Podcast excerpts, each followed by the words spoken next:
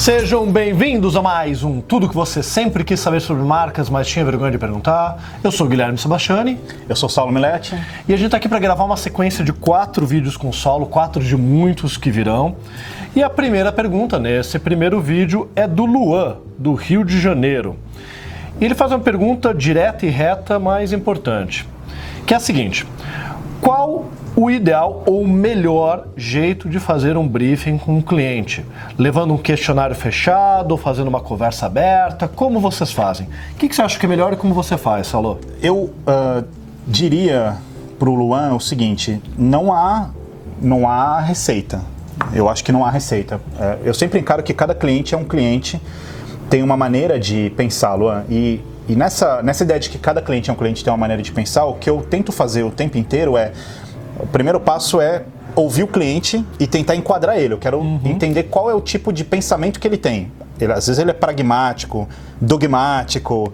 É, muitas vezes o cliente romântico sobre a própria empresa muito, e, e, e, se enxerga de um jeito que você na porta já sabe que não é aquilo.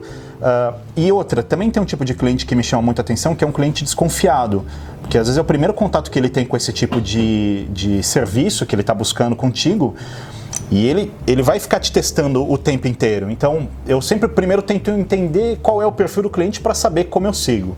É, sim, eu tenho algumas perguntas pré-formatadas porque eu nunca vou numa, numa reunião, numa primeira reunião com o cliente é, às cegas. Eu faço uma lição de casa. Eu estudo sobre ele, estudo sobre o mercado dele, faço, faço uma boa lição de casa e eu não digo isso assim que eu chego. Eu não falei, cheguei com um leque de cartas aqui, eu chego quieto e quero te ouvir.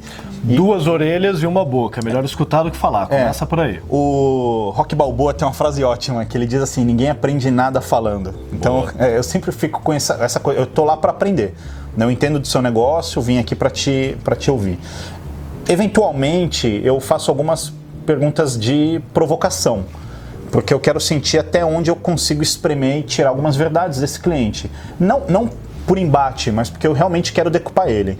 Então, vou te contar uma pergunta de, de provocação. Ela poderia ser algo do tipo: ele me fala sobre, sobre a empresa dele, que eles cresceram e que agora eles estão buscando um crescimento de 15% para esse ano e tal. E eu falo para ele, mas, mas você acredita nisso que você está me dizendo?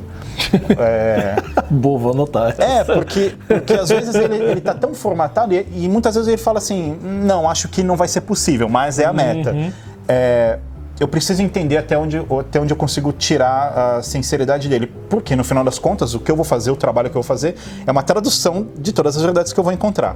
Mas sim, é, tem um questionário, muitas vezes isso não adianta de nada, porque logo no começo ele, a gente já cai para improviso, tem que Imagina que você chega, o cliente é provocador, ele começa a te jogar na parede, você precisa ir, ir esgrimando com ele, tentando é, segurar a mão dele e chegar num, num, lugar comum, num denominador comum, né?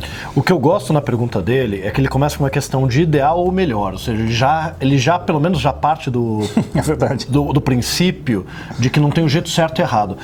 E isso é uma coisa que eu tenho percebido muito em curso, tenho percebido muito em sala de aula, muito também nas perguntas que a gente recebe aqui no canal.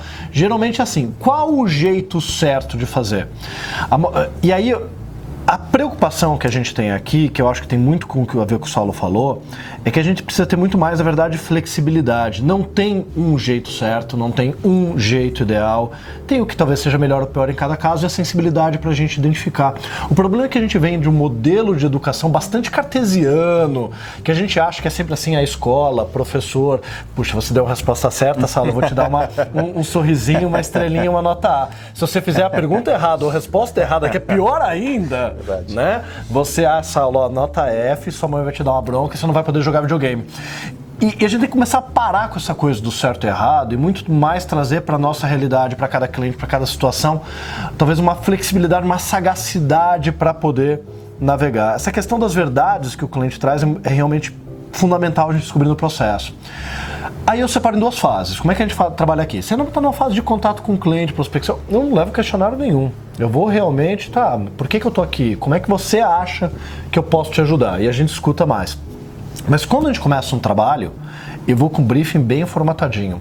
E é por uma questão mais operacional, nossa, esse briefing inicialmente é padrão, uhum. focado no negócio, dos objetivos do negócio, não no que ele espera da marca, da identidade, do posicionamento.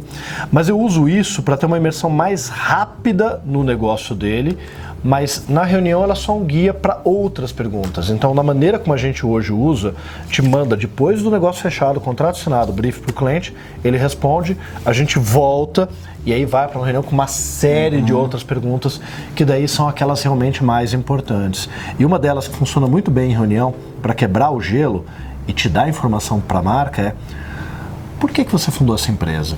É, o que, que te motivou a criar a empresa? E é algo que para quebrar o gelo é ótimo, porque o cliente gosta de falar daquele momento, ou da dificuldade, ou do sonho, e você precisa conquistar a confiança do cliente se você quiser chegar nas respostas verdadeiras. Porque no começo, parece que você lê o briefing assim, pô, esse cara não precisa de mim, ele não tem concorrentes, o produto dele é o melhor do mercado, então ele não precisa de nada. E chegar na verdade é o grande desafio, mas para isso é sensibilidade, não é, é pergunta certa ou pergunta errada. Eu, eu tento fazer um exercício sempre que é o seguinte: fazendo uma analogia escrota, comparando com um restaurante, você. O sujeito vai no restaurante e ele chega lá e, e falaram para ele de um prato. Então ele fala: oh, eu quero tal prato. Ele come e fala: pô, mas nem era tão bom assim. Só que daí a culpa não é de quem indicou o prato, a culpa é do restaurante, Isso. porque o prato não era exatamente o exatamente. que ele queria. Aí você pergunta: tá, mas o que você queria? Ah, eu não sei. Eu vou saber quando eu provar. Exatamente isso. Exatamente isso. Então, é, algo, que, algo que eu tento manter como exercício na cabeça é: eu nunca pego um briefing inicial, eu nunca aceito o tipo de briefing comum que vem, uhum. que é nós queremos X coisa.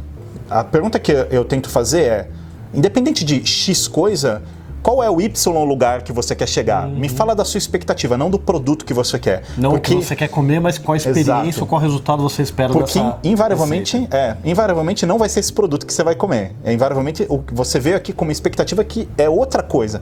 Muitas vezes bem menor, inclusive. Uhum. É, então, esse é o primeiro exercício, de tanto faz o que ele vai me pedir, eu quero saber onde ele quer chegar. Porque daí eu alinho a expectativa com a entrega é uma preocupação que eu, eu, sempre tenho pavor disso. Justamente por isso, o sujeito pede um prato que nem é o que ele gosta tanto assim, uhum. mas indicaram, ele entendeu que é, né?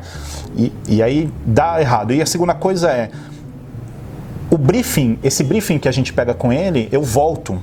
Na, na, eu nunca pego um briefing, entendo, melhor que seja conversa e volto uhum. com uma proposta eu volto com um briefing feito por nós. Ou seja, de decodificando, Exato. traduzindo para validar aquele briefing. Exato. E aí eu falo, escuta, o que a gente entendeu é isso, faz sentido? E ele pode falar, não, então ótimo, vamos, vamos repassar. Ou é exatamente isso, Saulo, ótimo. Aí eu começo a, a montar uma proposta para ele.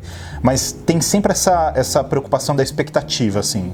Quer dizer, o que, aquilo que, que você acha que você quer, não, não, às vezes não é. Eu me lembro, anos atrás eu precisei passar por uma cirurgia. Hum. E eu cheguei no médico e falei, olha, eu pesquisei muito e eu vi que o melhor tipo e tal. Ele falou, olha, se você quiser bisturi, vende ali no metrô Santa Cruz, porque se você já sabe o que você quer, eu nem, nem, eu nem preciso estar aqui, né?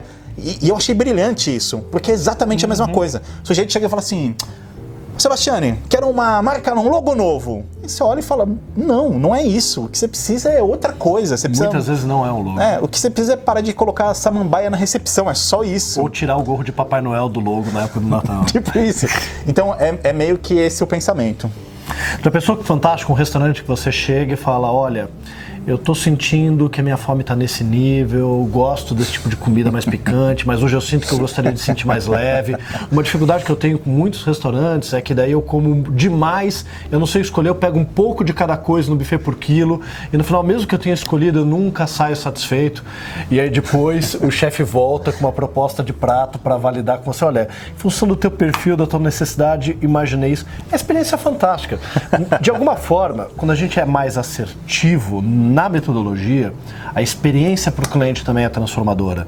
Então é isso que a gente tem que pensar. Mas metodologia não pode ser uma caixinha rígida. E cuidado, porque muita gente usa a questão de metodologia não ser uma caixinha rígida para, uhul, posso fazer qualquer coisa de qualquer jeito. Não. Você tem que pensar no processo e você tem que principalmente desvendar nesse processo, falando de briefing, qual realmente é o problema. E raramente é o que está colocado no briefing.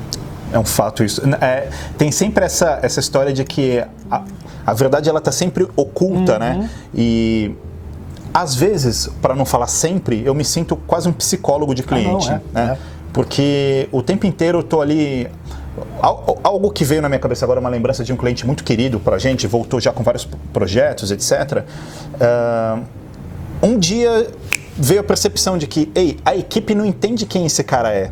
Então ele tem equipe errada. Na verdade, tudo que ele faz aqui dentro não dá resultado porque ele é brilhante, a equipe não acompanha esse sujeito. E, e qual que foi o nosso insight dentro disso? A gente precisa fazer um trabalho muito focado no RH, porque o RH precisa entender essa, essa importância para começar a contratar, contratar. melhor. Uhum. Uh, e isso trouxe uma mudança significativa. Quer dizer, o, problema não, o problema é o concorrente que está inovando, o problema é que as pessoas não compram mais esse produto que é de papel. Não, não era nada disso. O problema era a equipe não entende, né? E, e, e aí, como isso ficou claro para a gente, nesse caso específico? Ficou claro no momento que ele fez uma campanha de endomarketing dizendo o seguinte: quem bater resultado esse ano ganha uma viagem para a Europa, para qualquer lugar da Europa, com acompanhante, tudo pago. Tudo, tudo, tudo pago. Ninguém ganhou. Ninguém ganhou. Ninguém bateu. Ninguém se esforçou. E eu fiquei pensando, eu falei, poxa, se eu trabalhasse nessa empresa. Eu ia adorar ganhar Nossa, essa no primeiro dia eu ia falar para ele, falar, ó, eu já quero te adiantar só para você economizar dinheiro. Rússia, tá? Se você quiser já ir comprando, que eu vou ganhar. Tem como eu não ganhar isso? E ninguém se esforçou, ninguém. Uhum. Então você começa a, a, a, perceber que o problema é justamente totalmente diferente do que se imagina, né? Uhum. Muitas vezes o briefing é só um ponto de partida para a gente começar. Ter processo é importante, é importante, mas saiba montar inclusive briefings para cada situação, para cada projeto. E quanto mais você trabalhar, mais você vai ter no repertório esse tipo de pergunta, Luan.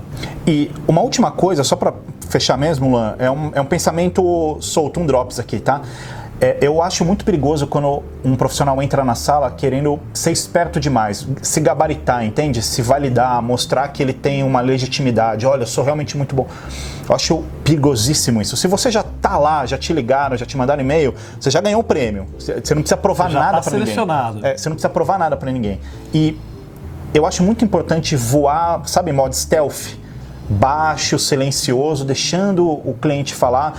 É, porque você precisa entender que você não é o Michael Jackson lá. Você não vai andar para trás e sabe. Não, você está cumprindo um papel dentro de uma coisa muito maior.